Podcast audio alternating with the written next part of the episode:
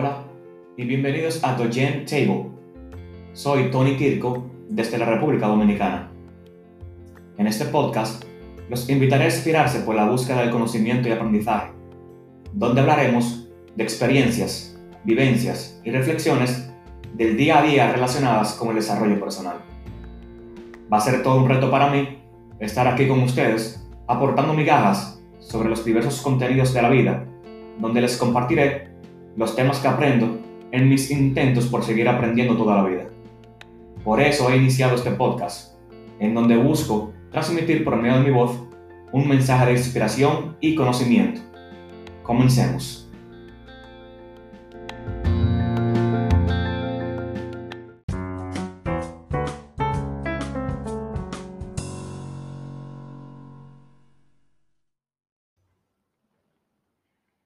En este primer episodio estaremos abriendo el tema del liderazgo ejecutivo y quiero comenzar con una pregunta muy fundamental.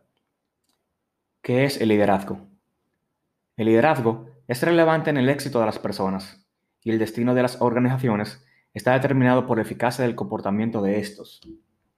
Las organizaciones, en la búsqueda de sus recursos humanos, reclutan los candidatos con potencial y habilidades de liderazgo. El liderazgo es un proceso de influencia entre líderes y seguidores para lograr los objetivos organizacionales por medio del cambio. Vemos que es una influencia entre líderes y seguidores porque es un camino de dos sentidos. Tanto los seguidores como los líderes influyen a los demás. Los líderes influyen a los seguidores y estos también influyen a los líderes.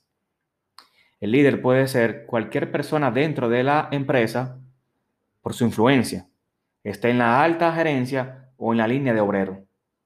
La influencia es el proceso de un líder al comunicar ideas, ganar aceptación para ellas y motivar a los seguidores para respaldar e implementar las ideas por medio del cambio.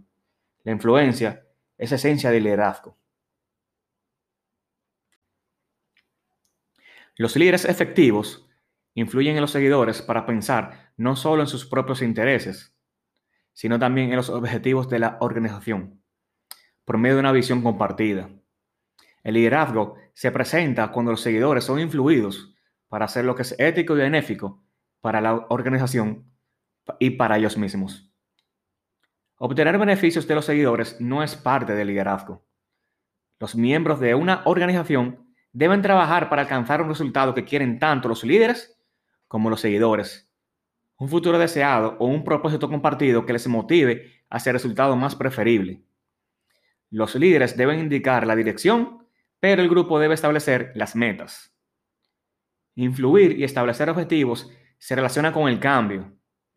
Las organizaciones necesitan cambiar de forma continua, adaptándose al entorno global de rápido cambio. Los líderes efectivos se percatan de la necesidad de un cambio continuo para mejorar el desempeño. El liderazgo abarque el influjo en los seguidores para obtener el cambio hacia un futuro deseado por la organización. Para ser efectivo en casi todo el empleo en la actualidad, la persona debe llevarse bien con los que los rodean. Los líderes y seguidores efectivos disfrutan trabajar con ellas y ayudarles a tener éxito. Son los esfuerzos colectivos de todas las personas quienes contribuyen los que hacen que las cosas sucedan pero aquí lo siguiente, el liderazgo no entraña una distribución desigual del poder, porque los miembros del grupo no carecen de poder, sino que dan forma a las actividades del grupo de distintas maneras, aunque, por regla general, el líder tendrá la última palabra. John Quincy Adams declaró, si tus actos inspiran a los demás a crecer, a soñar, a aprender y a más, ya eres un líder. Aunque esta cita tiene más de 200 años, sigue siendo válida, sobre todo en el caso de los líderes ejecutivos. Y fíjense en que son todas adiciones, no alternativas. El liderazgo ejecutivo es una suma de cualidades, no una elección. Con el tema del liderazgo, estaré haciendo varios capítulos con varias direcciones. El día de hoy se trata de la confianza y sus primeros pasos esenciales. No dejes de ganarte la confianza que los demás tienen en ti. Hay una anécdota que quisiera compartirles con ustedes. Se los resumo. Había un ejecutivo llamado Antonio, de un banco de inversión líder, que decidió que quería crear su propia firma. Su propósito era ofrecer más transparencia a los clientes y entre los empleados. Primero, tenían que renunciar a todos los clientes del banco y empezar de cero, intentando captar a algunos de ellos y ganarse nuevos. En cuanto a los empleados, quería contratar a 16 compañeros del banco de inversión, pero debido a la normativa y la necesidad de empezar de inmediato, contaba con un plazo estricto para reclutarlos. Así que los invitó a todos a una reunión un viernes a las 4.30 de la tarde. Inmediatamente después de cortar oficialmente los lazos con el banco de inversión, claro está. Compartió su visión con ellos por primera vez y les invitó a unirse. Dijo que entendería si decían que no, pero tendrían que decidir, firmar y enviar los documentos apropiados antes de las 5 de la tarde. En otras palabras, pidió a 16 profesionales maduros, extremadamente talentosos y consumados, con 30 minutos de anticipación, que dejaran sus posiciones estables, muy bien compensadas, establecidas en un banco de inversión mundialmente famoso, para unirse a una incipiente empresa que en ese momento tenía exactamente cero clientes y cero ingresos. Los 16 dijeron que sí. Dejaron todo para seguir a Antonio. ¿Por qué? Porque confiaban en él, porque se lo había ganado. De hecho, se lo ganó mucho antes de considerar iniciar su propia firma. Sus acciones constantes a lo largo del tiempo los convencieron sin lugar a dudas de que su interés les importaba y que él llegaría a través de ellos. También se ganó la confianza de sus clientes.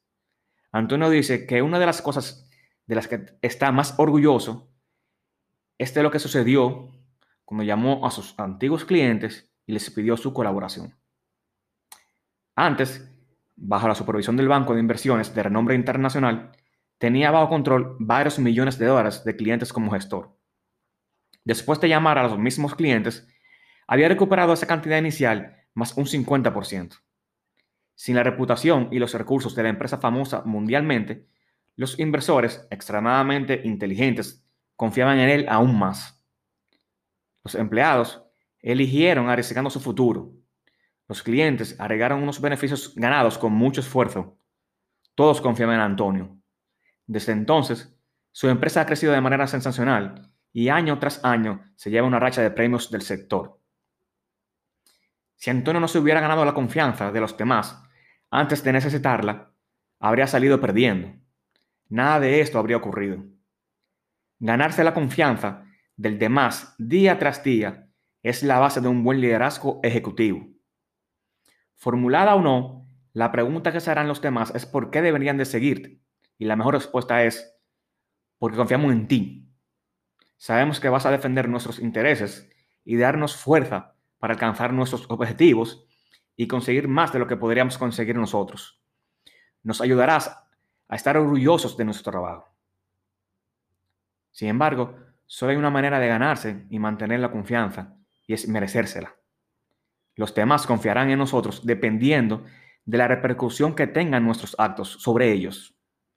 Si generas confianza, todo irá mejor. Cuando la dañas, todo va a peor. Por eso la elección de Antonio se aplica a los líderes de cualquier organización y sector. En las interacciones cotidianas, actúa en beneficio de los tres factores en los que se basa la confianza, que son la fiabilidad, la credibilidad y la conexión. Fiabilidad o seriedad. Sé alguien con quien se pueda contar. Sé puntual. Prepárate y esfuérzate al máximo. Si te comprometes con algo, cúmplelo. Supera todas las expectativas. Si alguna vez te quedas corto, haz lo posible por corregirlo. Credibilidad. Aporta valor. Entiende lo que debes saber y haz lo que debas hacer. Aprende todo lo que puedas sobre el negocio y el sector. Da un paso adelante cuando sea necesario y haz que se note tu presencia y aporta valor. Conexión. Afianza las relaciones con los demás. Aprende algo de ellos o sobre ellos cada vez que interactúen. Descubre lo que les importa y ayúdalos a conseguirlo. Escucha, entiende y ofrece. Hazlo todos los días y generarás una confianza sólida. Y como Antonio, cuando llegue el día en el que necesites a los demás, descubrirás que ya estaban contigo desde el principio. Los líderes inspiran acción y adaptabilidad en un mundo impredecible. Sé siempre una persona donde digan de ti que siempre te has caracterizado por tu ferviente amor por la enseñanza y su compromiso con la formación de líderes.